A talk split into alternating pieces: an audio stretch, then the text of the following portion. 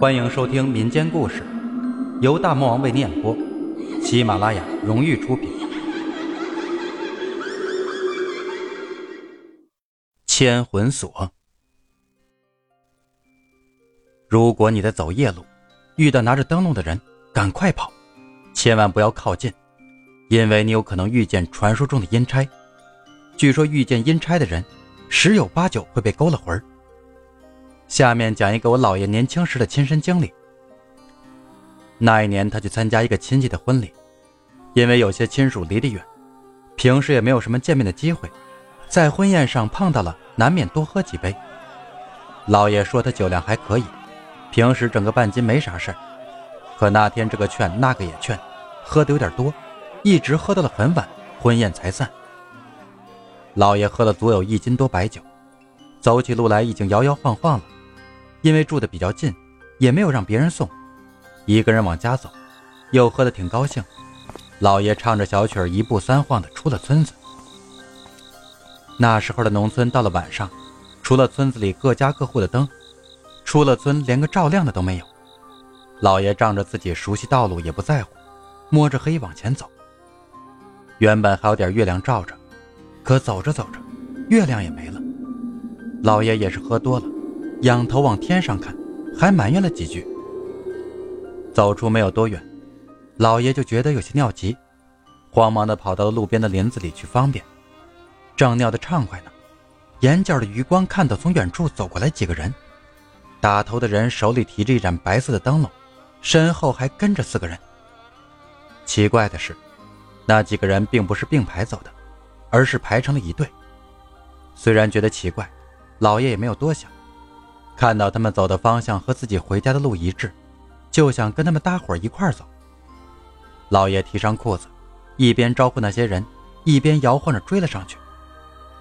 老爷紧赶慢赶的追了上去，跟打灯笼的套着近乎。老爷舔着一张笑脸，接连搭了几句话，那个打灯笼的人都没有理他。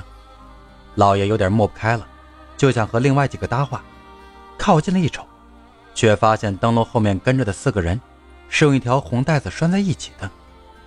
老爷打量了一下，令他高兴的是，其中有一个人是他认识的，是本村的刘奎。老爷跟着刘奎并排走着，向他打听那些人都是谁，一块干什么去。可刘奎也不理他，就像听不到他说的话一样。老爷心想：今儿可真是怪了，怎么一个个跟他们说话都不理人呢？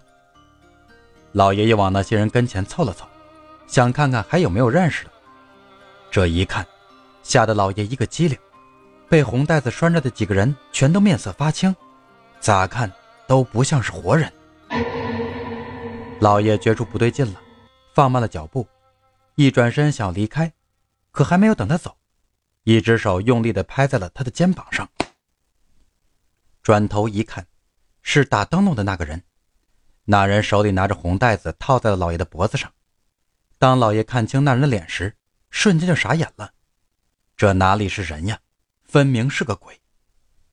老爷被拴在了队伍的后头，被拖拽着往前走。到了这时，老爷的酒全都吓醒了，不知道这几个鬼要带他去哪儿，只知道肯定不是什么好地方。他极力想挣脱套在脖子上的红带子，可那红带子就像长在脖子上一样，任凭他怎么扯也扯不掉，就那样身不由己的。被拖拽着往前走，大约走了几百米，老爷看到了更可怕的东西。眼前的黑暗中突然出现了一个像口子一样的通道，理解起来的话，应该就是类似于通往另一个空间的缺口。老爷更加拼命的挣扎，他突然发现往那个洞里走的不止他们一队，还有从别的方向走过来的人，同样由一个提灯笼的人领着。四肢僵硬的走向那个洞里，而且人越来越多。老爷眼瞅着自己就要被拖进那个洞里了，惊吓过度，加上喝了太多的酒，一下子就尿了裤子。老爷只觉得裤裆一凉，脖子一松，拴在他脖子上的红带子像被烧过的纸一样断掉了。老爷较着劲儿呢，脖子上的力道没了，整个人往后仰了过去，后脑勺磕到了什么东西。传来一阵疼痛，老爷起身才发现自己坐在一棵树下，老爷捂着脖子站起来，发现自己还在撒尿那棵大树下，周围根本没有什么提灯笼的人，也没有通往另一个世界的洞。老爷当时就懵了，搞不清楚刚刚经历的事儿是真实的，还是自己在树下睡着了做的梦。他觉得裤裆有些凉，低头一看，自己真的尿裤子了。老爷越想越害怕，酒也差不多醒了，拼了命的往家跑。他回到家就病倒了，发烧说胡话，姥姥一直在身边照顾着，用湿毛巾给他退烧，折腾到天快亮了，老爷才有所好转。跟姥姥讲起了事情的经过，姥姥听得也是心惊不已。因为姥姥说刘奎的当天下午出车祸死了，老爷因为去喝喜酒，并不知道。姥姥是个挺迷信的人，她觉得老爷是撞到了脏东西，特意请了个先生回来给老爷瞧瞧。那先生说老爷是碰到了阴差带亡魂走黄泉路，老爷命好，一泡尿救了自己。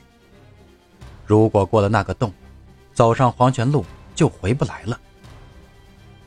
人身上阳气最旺的除了血就是尿，所以老爷一泡尿浇断了阴阳的牵魂锁，捡回了一条命。好了，今天的故事到此结束。如果你手里有月票，就投给本专辑吧。